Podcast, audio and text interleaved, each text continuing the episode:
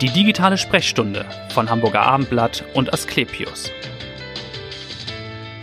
Heute, liebe Hörer, wollen wir wieder über ein Herzensthema sprechen. Es ist zumindest die Herzensangelegenheit meines Gastes.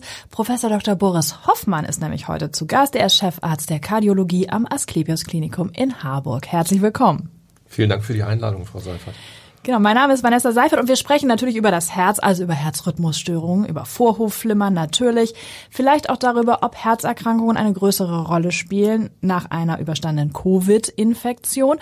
Und wir wollen sprechen über genetische Herzerkrankungen. Dazu hat Professor Hoffmann eine besondere Sprechstunde in Harburg. Herr Professor Hoffmann, wer kommt da? Was für Fälle sehen Sie in dieser Sprechstunde?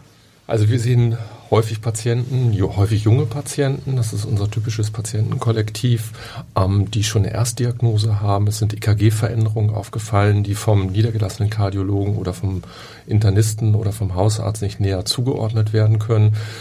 Hier schauen wir dann ganz genau, ist das ein Patient, der eventuell eine angeborene ähm, Kanalerkrankung hat. Es gibt im Herzinneren, in der Herzmuskelzelle Kanäle, die die Körpersalze aus der Zelle ein- und äh, ausschwimmen lassen. Mhm.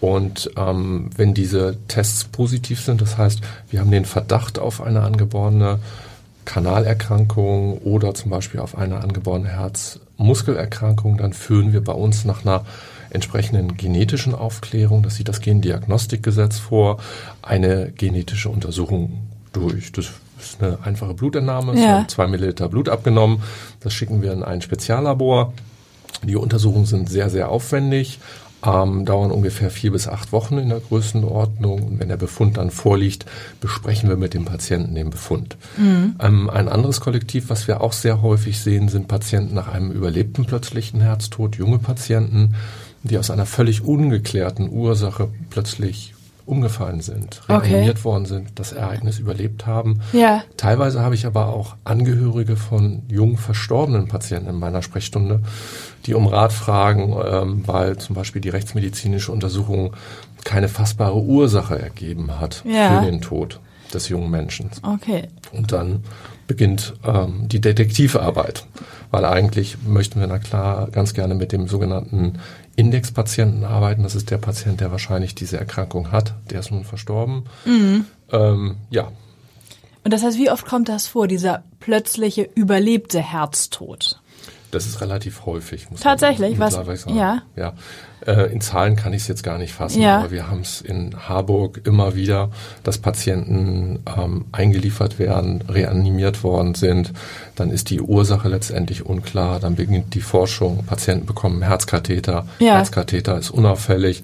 Die Patienten bekommen dann eine Kernspintomographie des Herzens ist zum Beispiel eine Herzmuskelentzündung verantwortlich für den äh, überlebten plötzlichen Herztod. Wenn das auch negativ ist, dann fangen wir relativ schnell an, mittlerweile den Patienten dahingehend aufzuklären, eine genetische Untersuchung durchzuführen. Mhm. Ja.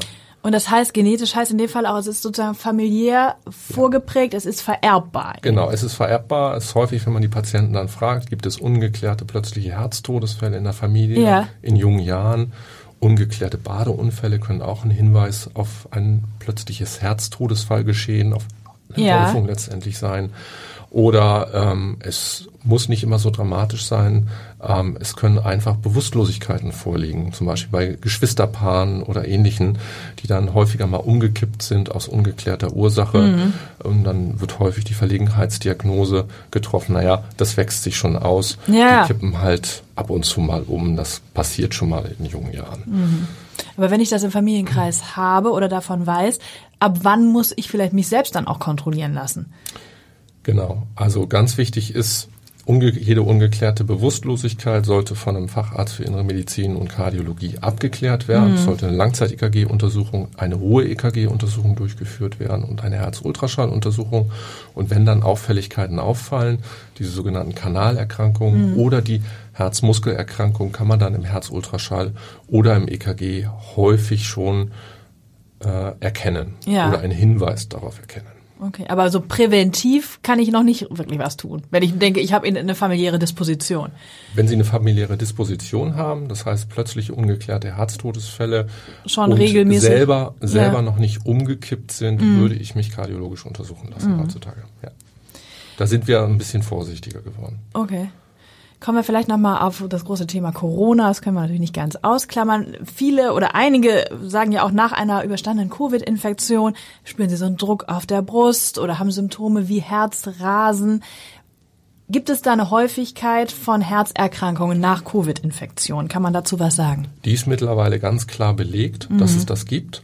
Und zwar hat das Syndrom auch einen Namen, das heißt PA CS, das sind die postakuten Komplikationen äh, nach einer Corona-Infektion, okay. die unterschiedliche Auswirkungen haben können. Sie können einmal neurologische Auswirkungen haben. Die Patienten klagen zum Beispiel über eine anhaltende Müdigkeit. Typischerweise beginnen diese Symptome oder starten ab vier Wochen nach der Corona-Infektion, können bis zu zwölf Wochen anhalten, mhm. teilweise aber auch länger. Dann ist es ein chronisches Syndrom Sie haben es schon angesprochen, ganz typisch. Die Patienten klagen über ähm, Herzrasen bei geringster Belastung. Sie klagen über eine Belastungsintoleranz, das heißt Tätigkeiten, die früher problemlos durchgeführt äh, wurden, Sport zum Beispiel, Treppensteigen, mhm. sind mit einem Herzrasen verbunden. Ähm, die Ursachen sind äh, letztendlich vielfältig. Einmal kann eine direkte Infektion des Herzmuskels dafür verantwortlich gemacht werden. Ähm, wir wissen, dass ähm, bis zu 70 Prozent der Patienten im Rahmen einer Corona-Infektion wie auch immer geartete Entzündungen des Herzmuskels haben können. Mhm. Das können leichte Entzündungen sein, das können aber auch schwerwiegende Entzündungen sein. Es gibt aber auch noch andere Faktoren, die letztendlich durch den Coronavirus beeinflusst werden. Zum Beispiel das ähm, vegetative Nervensystem, was unter anderem auch die Herzfunktion, die Herzfrequenz steuert. Ja. Und dann kommt es zu dieser überschießenden Frequenzreaktion. Da gibt es mittlerweile von den amerikanischen Fachgesellschaften gute Empfehlungen auch, was die Diagnostik angeht. Mhm. So eine kardiologische Vorstellung empfohlen werden mit einer Blutentnahme. Herzultraschall, gegebenenfalls auch die besagte Kernspintomographie ja. nochmal ab eine Herzmuskelentzündung vorgelegen hat. Und dann gibt es mittlerweile auch Trainingsprogramme, um letztendlich wieder in dieses Berufsleben, das ist ja für viele Patienten sehr belastend. Ja. Gerade für junge Patienten, wenn sie früher ähm, Sport gemacht haben, um die Alster gejoggt sind. Und plötzlich alles nicht mehr können. Und das ja. alles gar nicht mehr können. Ja. Jetzt noch nicht mal die Treppen hochkommen vernünftig. Mhm. Das sind junge Menschen, die ins Berufsleben wieder einintegriert werden müssen. Und da ist na klar wichtig, ähm, sowas zu machen. Die trifft es denn vor, Entschuldigung, trifft es denn vor allem Patienten mit Vorerkrankungen oder sind es auch jüngere Menschen, die vielleicht zu früh wieder mit Sport angefangen haben. Da hat man ja auch immer gesagt, nach so einer Covid-Infektion erstmal warten, bevor man das Training wieder aufnimmt, weil das Herz in Mitleidenschaft gezogen werden kann.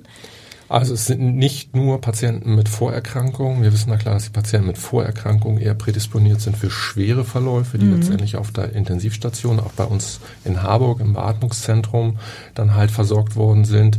Wir wissen aber auch, dass diese ähm, postakuten Veränderungen, die wir beschrieben haben, dass die letztendlich bei Patienten auftreten, die nur ganz leichte Covid-Symptome, aber auch Patienten, die asymptomatisch waren unter einer Covid-Infektion okay. und einen Zufallsbefund mit einem positiven Antigen und einem positiven PCR-Nachweis haben. Mhm. Da gibt es keine richtig identifizierbaren Risikofaktoren. Wir okay. wissen zum Beispiel auch aus anderen Untersuchungen, um vom Herz wegzukommen, dass die Häufung zum Beispiel für die Zuckerkrankheit, für den Diabetes mellitus ähm, deutlich erhöht ist okay. in der Phase nach einer Corona-Infektion. Ja.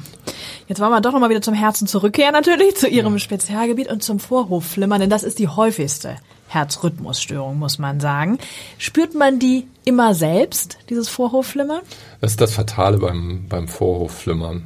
Die Symptomatik beim Vorhofflimmern, ungefähr ein bis zwei Prozent der Deutschen, der erwachsenen Bundesbürger haben Vorhofflimmern. Ja. Das heißt, wir reden hier von ungefähr einer Million Patienten, die Vorhofflimmern haben können.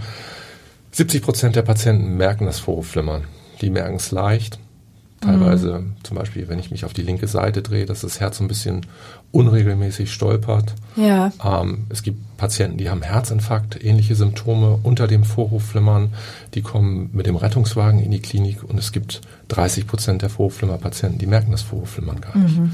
Die fallen dann auf, wenn sie entsprechende Risikofaktoren haben für einen Schlaganfall, dann ja. tatsächlich mit einem Schlaganfall erstmalig auf. Und das ist das Fatale.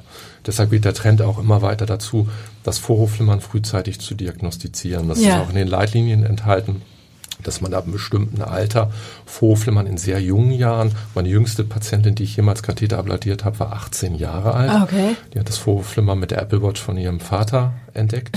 Selbst diagnostiziert, Selbst ja. diagnostiziert, aber was. absolut korrekt, weil Ja. die Diagnostik und die war hochsymptomatisch Ja. unter dem Vorhofflimmern. Medikamentöse Therapieversuche haben nicht angeschlagen und dann habe ich dieser jungen Patientin zusammen mit den Eltern zu einer Katheterablation tatsächlich Ja. geraten. Ähm, das typische Patientenkollektiv ist aber um und bei 65 Ich Jahre. sagen, alt. Also 18-jährige Frau ist eher eine Ausnahme. Ist oder eine 18? absolute, absolute Rarität.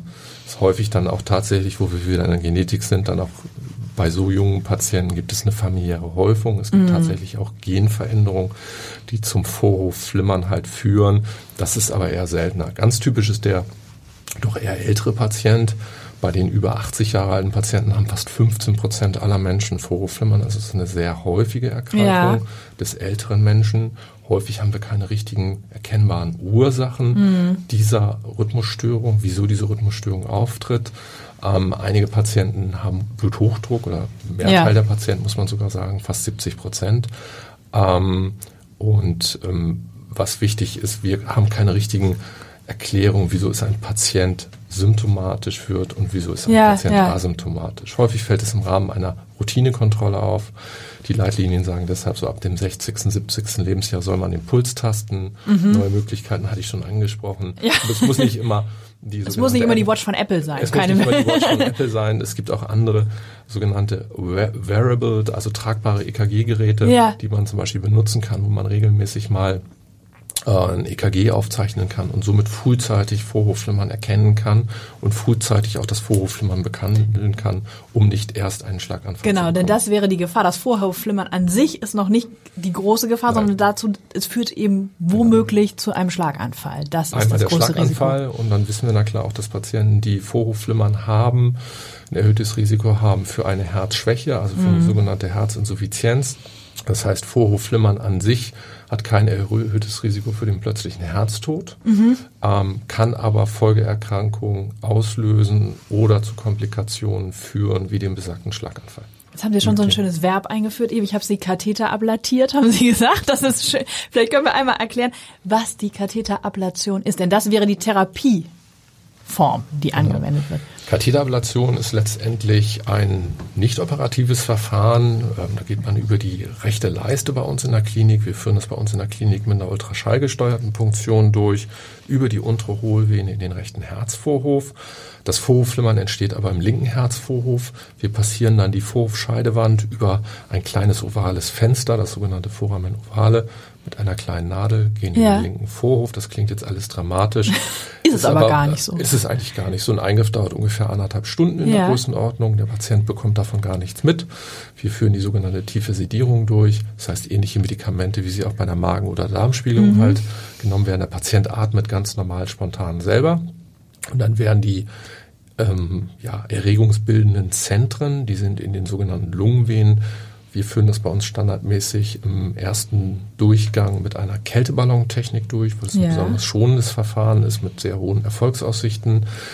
Ähm, das heißt, das Gewebe um diese Lungenvenen herum wird abgekühlt auf bis zu minus 55 Grad in der Okay. Größenordnung. Ja. Und dadurch, wenn man so möchte, kommt es zu einer Art Gefrierbrand und zu Ja. einer elektrischen Isolation der Lungenvenen vom Vorhof. Das heißt, das Vorhofflimmern kann aus den Lungenvenen nicht mehr in den Vorhof gehen Mhm. und die Patienten bleiben mit einer Erfolgsaussicht von ungefähr 80, 85 Also das ist schon sehr viel, genau. Mhm. Ist schon sehr viel im Sinusrhythmus. Da gibt es auch gute Untersuchungen mittlerweile. Das heißt, Patienten, ähm, die ähm, Medikamente nehmen, haben deutlich höhere Vorhofflimmerquoten als Patienten, die Katheter abladiert werden. Okay, Deshalb ja. ist die Leitlinienempfehlung auch, wenn Vorhofflimmern vorhanden ist und der Patient entsprechende Symptomatik hat, das heißt, er merkt das Vorhofflimmern, Mhm. hat vielleicht auch schon Medikamente ausprobiert, die Ja. ineffektiv waren, dann ist die Empfehlung halt zu einer Katheterablation. Okay, und gibt es Patienten, die dafür nicht in Frage kommen für diese Methode? Ja, es gibt teilweise, also wie gesagt, die Varianz ist total unterschiedlich. Das Alter spielt eine relativ geringe Rolle. Ach so, mhm. Die jüngste Patientin war, wie gesagt, 18, 18, Jahre. ja, Die ja. altes, älteste bisher war ähm, knapp 90 gewesen. Das ist immer das biologische Alter, was eine große Rolle spielt. Ja. Ähm, es gibt manchmal, na klar, aber auch medizinische Hindernisse. Das heißt, wenn zum Beispiel ein Gerinnsel im linken Vorhofohr ist, dann kann man den Eingriff nicht akut durchführen, mhm. muss erstmal das Gerinnsel aufgelöst werden und wir führen dann den Eingriff meistens vier bis acht Wochen später durch. Wir machen vor jeder ähm, vor jeder Katheterablation eine sogenannte Schluckecho-Untersuchung, um dieses Gerinnsel auszuschließen. Okay. Das Risiko für einen Schlaganfall während der Prozedur liegt bei weniger als 0,25 Prozent. Mhm. Einfach weil wir so vorsichtig sind und ja. gucken, dass kein Gerinnsel im linken Vorhof ist. Und wie viele Katheterablationen führen Sie durch in Harburg, so im Monat? Kann man das sagen, um das mal so ein bisschen... Also jährlich, also Monat ist eine kleine Varianz. Mm. Es gibt na klar auch immer sowas wie ein, ein Sommerloch. Aktuelle ja. Wartezeit geht so bis Ende August ungefähr in der so. Größenordnung. Mhm. Und wir führen so ungefähr 400 bis 500 Katheterablationen jährlich. Pro Jahr durch. Pro Jahr. Mhm. Nun kann man ja Katheter auch nutzen, um andere Herzrhythmusstörungen zu behandeln. Gibt ja einige, Vorhofflimmern ist nun die bekannteste. Welche anderen gibt es und was, wie, wie nutzen Sie da den Katheter? Genau, die zweithäufigste Form ist letztendlich, ähm, sind Kreiserregungen im Bereich des Herzinneren. Das sind meistens Patienten, die deutlich jünger sind. Ganz typisch weibliche Patientinnen mhm. zwischen dem 20. und 30. Lebensjahr haben dieses Herzrasen mit plötzlichem Beginn, plötzlichem Ende, Dauer vielleicht 50 bis 30 Minuten, teilweise sehr hohe Herzfrequenzen okay. zwischen 180 und 220. Das sind sogenannte Re-Entry-Tachykardien. Das ist ein englisches Wort. Das bedeutet, es sind Kreiserregungen im Herzinneren. Ja. Das ist also kein Vorhofflimmern. Vorhofflimmern ist eine völlig unregelmäßige Aktivität und diese Kreiserregungen sind durch eine zusätzliche Leitungsbahn mhm. bedingt, die wir dann mit einer Technik, in diesem Fall machen wir das, weil es eine punktuelle Ablation ist, mit Hochfrequenzstrom punktuell das Gewebe an dieser Stelle ähm, die für diese Rhythmusstörung verantwortlich ist, zerstören. Okay. Mit extrem hohen Erfolgsaussichten. Ja. Die liegen bei diesen sogenannten Reentry-Tachykardien bei um und bei 95 Prozent. Mhm. Und dass diese Rhythmusstörung wieder auftritt im weiteren Verlauf, liegt bei nur ungefähr drei bis fünf Prozent. Okay, also eine sehr effektive Methode sehr effektive bei diesen Methode. Da hat sich ausnahmsweise die Kältetechnik nicht durchgesetzt. Ach, ja. sonst ist es die Kältetechnik? Sonst, äh, ich finde, also persönlich, das ist so eine persönliche Meinung. Es gibt ja auch andere Verfahren. Es gibt zum Beispiel Laserverfahren Verfahren, ja. ähm, die in einigen Zentren durchgeführt werden. Es gibt ähm, das neue Verfahren ähm, der Elektroporation zum Beispiel, was ungefähr seit einer, seit einem Jahr ähm, verfügbar ist. Und ich mhm. finde, die Kältetechnik existiert jetzt seit über 10, 15 Jahren. Ja. Das ist ein etabliertes Verfahren mit einem überschaubaren Risikoprofil. Vielleicht zu Ihnen jetzt zum Abschluss nochmal. Wie sind Sie zur Medizin gekommen? Ein bisschen über einen Umweg, weiß ich. Ah, über einen ganz großen Umweg. Also größeren Umweg geht's gar nicht. Über Obwohl die Leiste. Am Schluss, nee. äh, ähm, Rhythmologen nennt man ja auch Elektrophysiologen. Also das Wort Elektro ähm, ist ein Teil der Lösung. Also ja. ich habe tatsächlich angefangen, Elektrotechnik zu studieren. Mhm. Nicht nur angefangen, ich habe es auch fertig gemacht. Ich bin auch Diplom-Ingenieur für Elektrotechnik. Ja.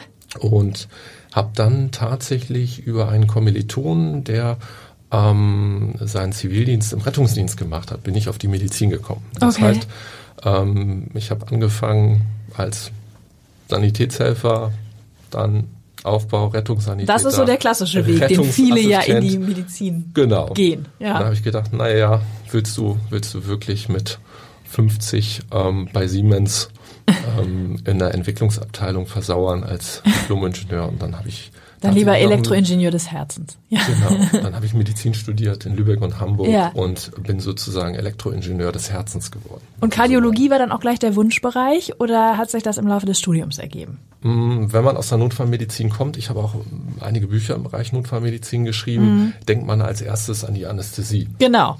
Das ist eigentlich so der Klassiker. Ja. Ähm, aber irgendwie fand ich die Verfahren extrem spektakulär, die sich äh, Anfang der 2000er in der Kardiologie aufgetan haben, so dass mich das irgendwie mehr interessiert okay. hat. Ja. ja.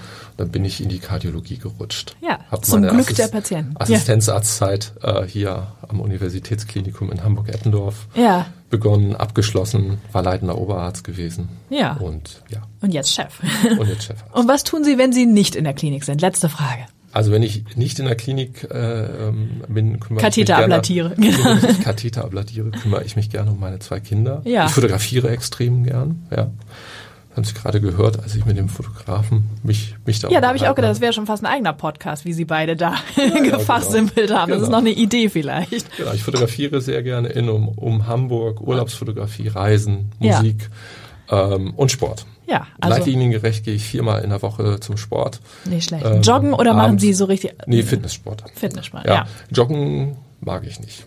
Ich ganz komisch. Ich bin so ein Radfahrer. Ja. Ich bin in Oldenburg aufgewachsen und da wird einem das Joggen nicht so in die Wiege gelegt, sondern das Radfahren. Also ich bin ein totaler Radfahr-Fan Mhm. und ähm, ja, Sport viermal in der Woche finde ich schon extrem wichtig, um sich einfach um sich einfach fit zu halten. Das Fit sind auch tatsächlich die Empfehlungen, egal welche kardiovaskuläre Erkrankung man hat, ob Bluthochdruck oder Ja. Vorhofflimmern oder Herzschwäche. Ähm, viermal Sport in der Woche, eine halbe Stunde sollte drin sein. Wir kommen auch immer wieder zurück. Also Sport, äh, gesund ernähren, nicht rauchen. Es sind, egal über welches Krankheitsbild wir sprechen, eigentlich Ja. die Empfehlungen. Absolut. So auch heute. Genau. Vielen Dank, Professor Hoffmann, dass Sie da waren und so wunderbar aufgeklärt haben. Und hören Sie gerne wieder rein in die nächste digitale Sprechstunde. Vielen Dank fürs Zuhören. Dankeschön.